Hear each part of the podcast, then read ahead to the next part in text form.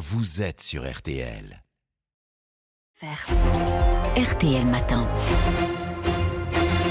Il est 7h42, excellente journée à vous tous qui écoutez RTL. Amandine Bégaud, vous recevez ce matin notre consoeur journaliste Valentine Arama. Euh, Valentine Arama, vous êtes journaliste au Point, euh, spécialiste des questions de, justice et auteur donc de Delphine Jubilard, une disparition. C'est publié, je le disais, aux éditions euh, du Rocher. Vous suivez cette affaire depuis le début, hein, depuis bientôt deux ans, depuis que Delphine Jubilard, on le rappelle, une infirmière de 33 ans, s'est volatilisée dans la nuit du 15 au 16 décembre 2020, laissant derrière elle ses deux enfants de 6 ans et 18 mois, tout ça à quelques jours seulement de Noël.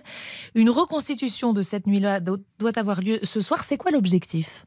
L'objectif d'une reconstitution, c'est de lever certaines zones d'ombre. Alors, celle-ci, elle a une particularité, euh, comme Cédric Jubilard nie avoir commis les faits, il nie avoir donné euh, la mort à sa femme, elle va forcément être très limitée.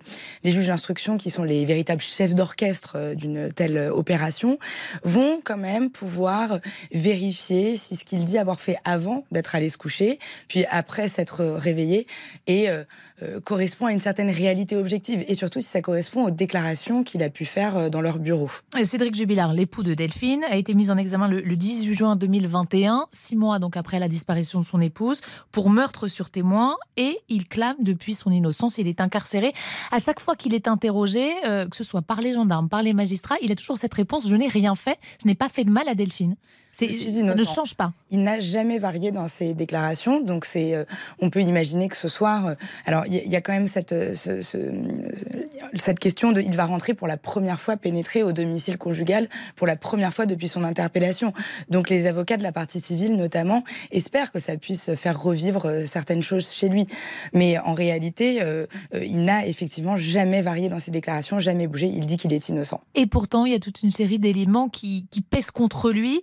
Le fait qu'il ait géolocalisé le portable de sa femme, consulté ses comptes, vérifié sur Google à quoi correspondaient euh, les, achats, c'est une traque, la traque d'un mari qui sait que qu'elle va le quitter. hein, c'est ce que vous racontez euh, aussi dans le livre. Il y a un gendarme un jour qui lui dit lors d'un interrogatoire Vous avez l'attitude d'un coupable.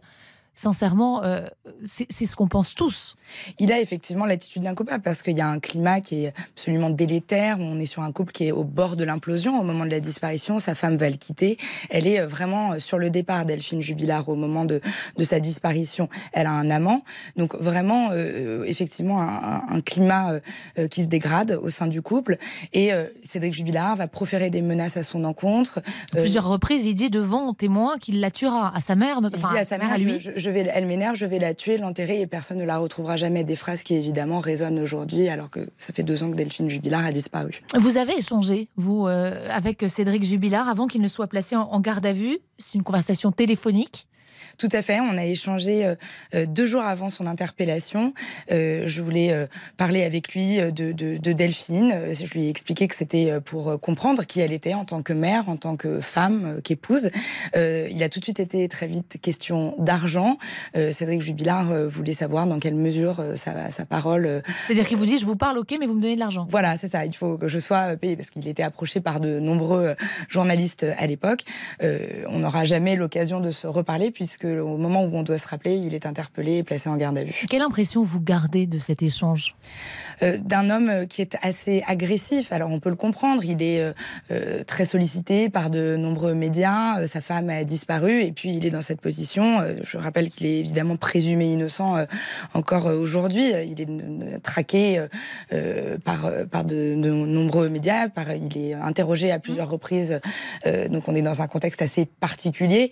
Mais je retiens un homme assez agressif, assez impatient. Ce qui frappe aussi quand on lit votre livre, c'est qu'on se dit que ces deux-là n'avaient rien à faire ensemble. Rien. Et d'ailleurs, euh, les proches de Delphine Jubilard euh, s'étaient inquiétés très tôt euh, de voir euh, euh, cette jeune femme assez épanouie, sérieuse, studieuse dans ses études, euh, se, se- se mettre avec cet homme qui, euh, lui, euh, a toujours eu un comportement plus, enfin, qui voilà, qui n'a pas vraiment suivi ses, ses études. Avec un bout. parcours aussi, il a été placé à plusieurs Tout à reprises fait, euh, euh, dans des familles d'accueil. Ça n'a pas toujours été simple. Ça a été même très compliqué. Donc euh, c'est vrai que les, proches, en tout cas, se, méfient euh, de, Cédric Jubilard et euh, ce qu'il s'est passé euh, il y a deux ans a renforcé peut-être les doutes qu'il pouvait avoir envers, envers Cédric Jubilard. Alors, tout le problème dans cette affaire, c'est qu'il n'y a pas d'aveu, pas de preuves, pas de preuves formelles en tout cas, euh, pas de corps non plus, ni de témoins, euh, mais simplement un, faisceau d'indices. On est d'accord, ça, devant une cour d'assises, ça ne tient pas. Alors on ne sait pas si ça ne tient pas. Tout ça dépendra de s'il est renvoyé devant une cour d'assises. En effet, il faudra euh, voir si l'intime conviction des, jurés peut, formuler, fonder une culpabilité pour l'instant, comme vous le disiez, pas de corps, pas de scène de crime, pas d'aveu, mais un faisceau d'indices graves et concordants. Et ces indices, ils existent. On a cette voisine qui entend euh, des cris à, autour de 23 heures le soir de la disparition, à proximité du couple des, de, du domicile des jubilars. Le fils qui dit avoir vu ses parents s'empoigner. Il le situe. Il y a un sapin de Noël, donc on est, euh, comme vous le rappeliez mmh, tout à l'heure, proche de Noël. Il dit avoir entendu sa mère crier "Arrête-toi". Tout le contexte de séparation, les menaces. Et puis d'autres expertises. Le téléphone de Delphine Jubilard, celui aussi de son mari. Mais on retrouve rien. Le téléphone de Delphine Jubilard, on ne l'a pas retrouvé. Il n'y a pas une trace de sang visiblement dans cette maison qui a été fouillée. Il y a eu des moyens militaires déployés pour fouiller euh, Cagnac-Lémy ça, paraît dingue aujourd'hui, en, 2022, qu'on ne soit pas capable euh, de retrouver une trace de cette femme. Mais c'est ce que j'écris à la fin du livre. Est-ce qu'une femme bah, peut, Votre dernière phrase, c'est ça, oui. Est-ce qu'une femme peut, de nos jours, disparaître sans laisser de traces? C'est une question presque rhétorique parce qu'en fait, Delphine Jubilard, elle a laissé des traces derrière elle. Elle a laissé effectivement ce téléphone, euh, son téléphone qui va quand même s'activer à plusieurs reprises dans, dans la nuit, qui va s'activer une dernière fois dans la nuit à 6h52 du matin par une opération manuelle. Or, ça fait plusieurs heures qu'elle a disparu.